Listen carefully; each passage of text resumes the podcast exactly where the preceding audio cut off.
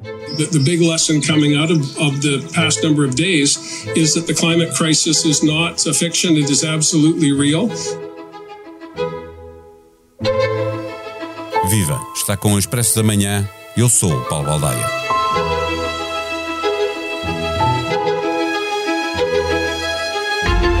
No som de abertura, John Horgan, primeiro-ministro da Colômbia Britânica, lembra-nos que as lições destes dias são as de que a crise climática não é uma ficção, é um tema bem real. Há uma onda de calor a atingir uma parte do oeste americano, norte dos Estados Unidos e sul do Canadá, que já dura há alguns dias e que aumenta a temperatura a cada dia que passa. Na quarta-feira, o Canadá atingiu o recorde desde que há registros 49 graus e meio, mesmo a tocar nos 50 graus. Chamam-lhe cúpula de calor, uma alta pressão estática que atua como uma tampa de panela. A Colômbia Britânica, província canadiana onde se registram as mais altas temperaturas, não fica muito longe do Círculo Ártico e do Alasca.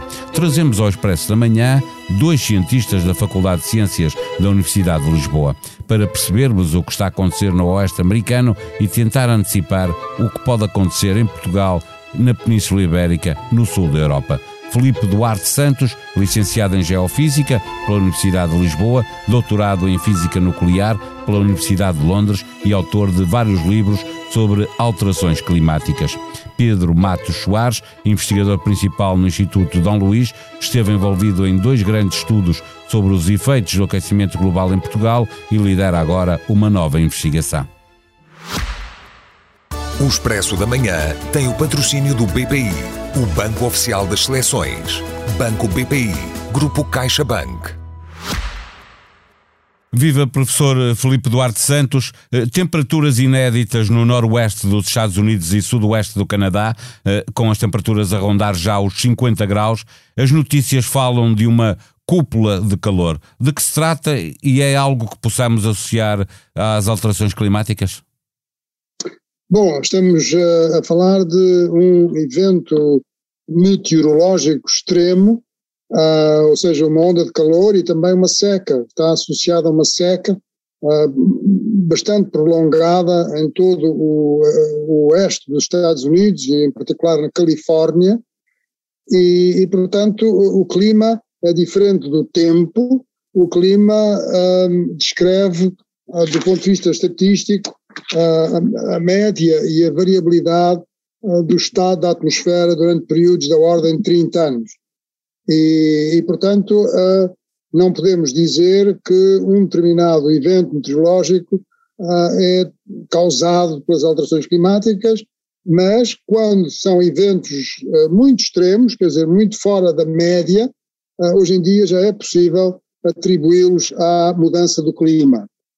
E aquilo que se observa uh, por todo o mundo é uma maior frequência e intensidade de alguns uh, eventos meteorológicos extremos, em particular de ondas de calor e também de secas. E muitas vezes secas associadas, combinadas com ondas de calor. Uh, aliás, isso é uma tendência que se tem verificado, em especial, nos últimos 20 anos, portanto, desde 2000 até até ao presente. E uh, aquilo que está a passar na zona uh, oeste do, da América do Norte, não é? Uh, é que há uma, um anticiclone que está estacionário, os anticiclones estão ligados a um clima bastante seco, é? um, e há um anticiclone que está estacionário entre a Califórnia e uh, o Ártico e, portanto, uh, não se mexe. E esta é outra característica das atuais alterações do clima, que não são uma coisa do futuro, mas são uma coisa do presente.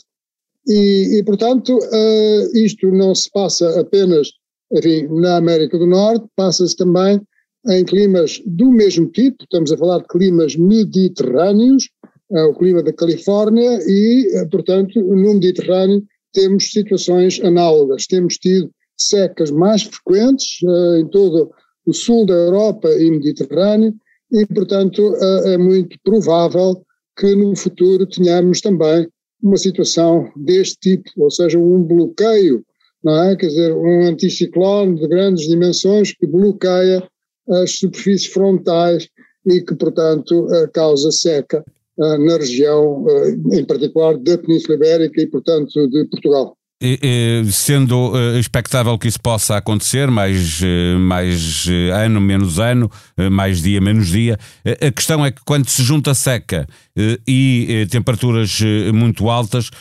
temem no noroeste americano agora o que segue, os incêndios, que é uma coisa que também acontece aqui no, no, no, sul da Península Ibérica, no sul da Europa, não é? Exatamente, quer dizer, aquilo que, uh, repare, os incêndios florestais uh, dependem um, uh, essencialmente de, de três fatores. Uh, estou a falar dos incêndios florestais em climas do tipo mediterrâneo. dependem de três fatores, e esses fatores são o clima, é? o clima, e em particular o tempo que se faz sentir quando ocorre um incêndio, já explico porquê, portanto o clima, a carga combustível que a floresta tem, portanto, aquilo que está disponível na floresta para arder e as ignições. Porque se não houver ignições, bom, o fogo não, o incêndio não, não se materializa. E, portanto, aquilo que se está a observar é que temos cada vez com mais frequência tempo de incêndios, aquilo que os ingleses chamam fire weather, ou seja, um tempo propício a que, se houver uma ignição, haverá uh, um incêndio e esse incêndio poderá atingir dimensões muito grandes se houver muita carga combustível, uh, muita disponibilidade de biomassa para arder na floresta. E esses e incêndios podem ser os relâmpagos eh, de, de, que aparecem também nestas situações?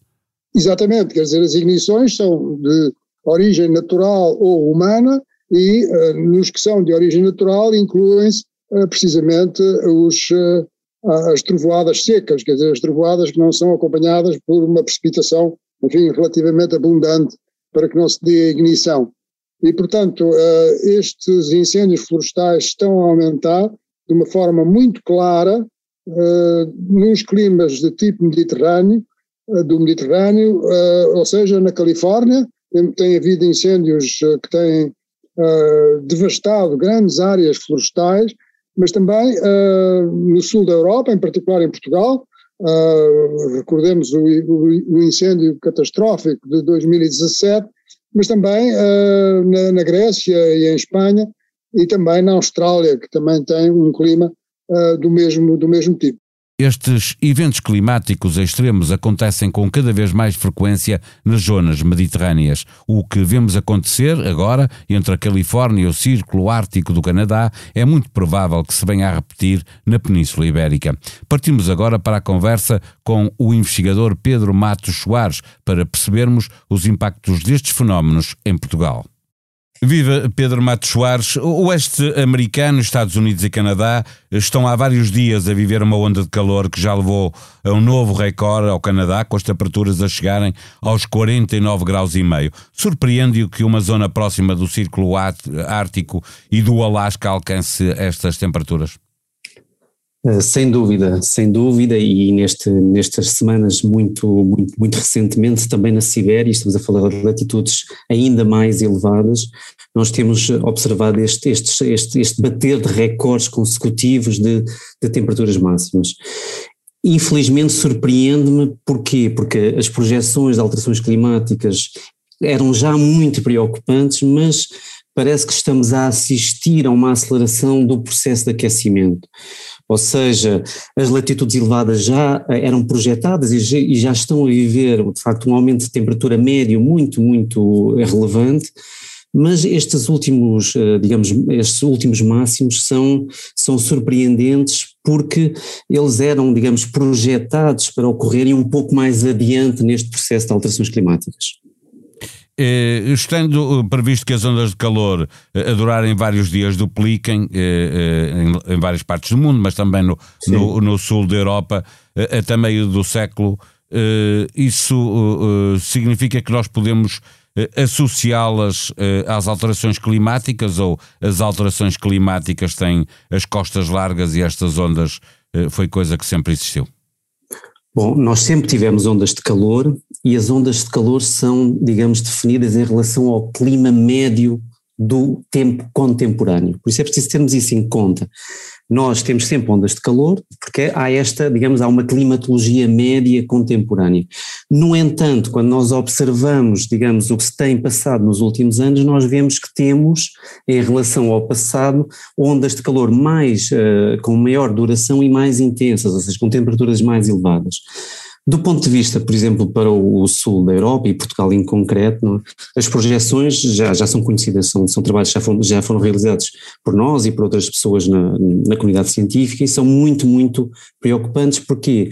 Porque apontam para um grande crescimento da frequência de ondas de calor, como, como referiu, mais do dobro para meio do século e cerca de seis, sete vezes mais ondas de calor do que no clima presente, ou seja, nós Atualmente temos cerca de uma onda de calor em média por ano, projeta-se que possamos ter no final do século, e já não estamos assim tão longe, ou seja, daqui a 50 anos começamos a ter 6, 7, 8 ondas de calor por ano, imagino que é, estamos a falar de um paradigma completamente diferente do ponto de vista climático, e a duração dessas ondas de calor agora registra-se em cerca de 5, 6 dias, 7 dias, e quando muito, e uh, uh, projeta-se que possam durar 20 dias e até no máximo 45, 50 dias em clima futuro, fim de século. Quer dizer que, de facto, uh, as ondas de calor são altamente nefastas para a sociedade de todos os pontos de vista, e estamos a falar de doenças respiratórias, cardiovasculares, de alergias, golpes de calor, estamos a falar de uh, mais incêndios,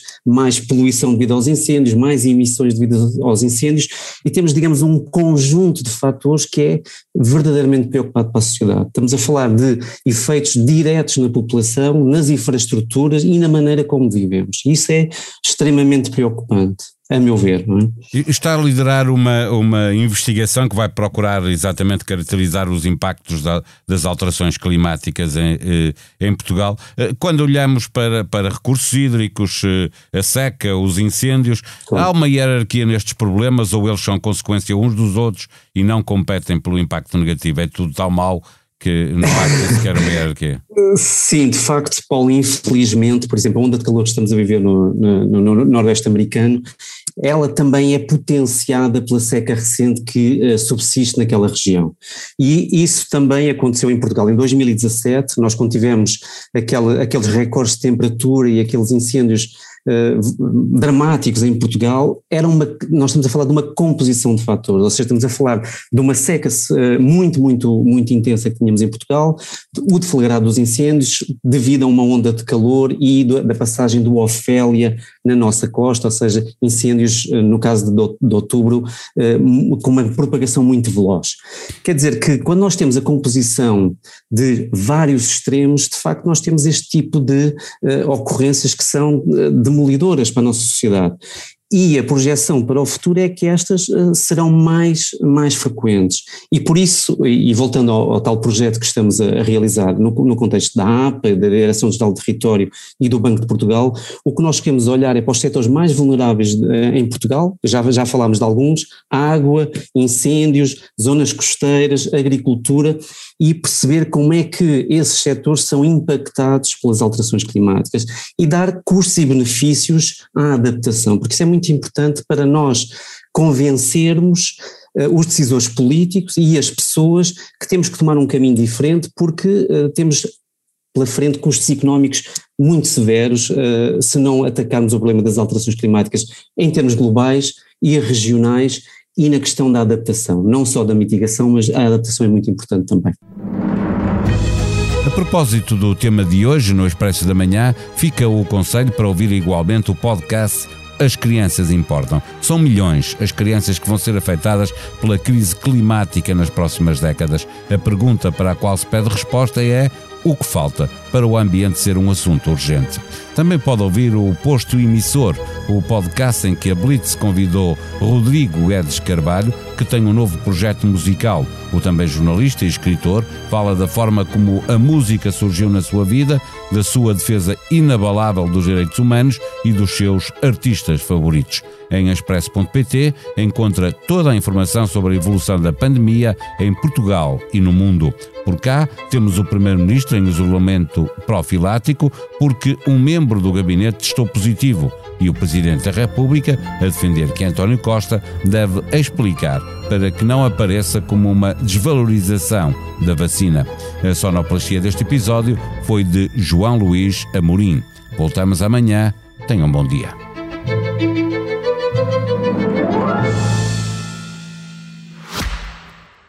O Expresso da Manhã tem o patrocínio do BPI, o Banco Oficial das Seleções.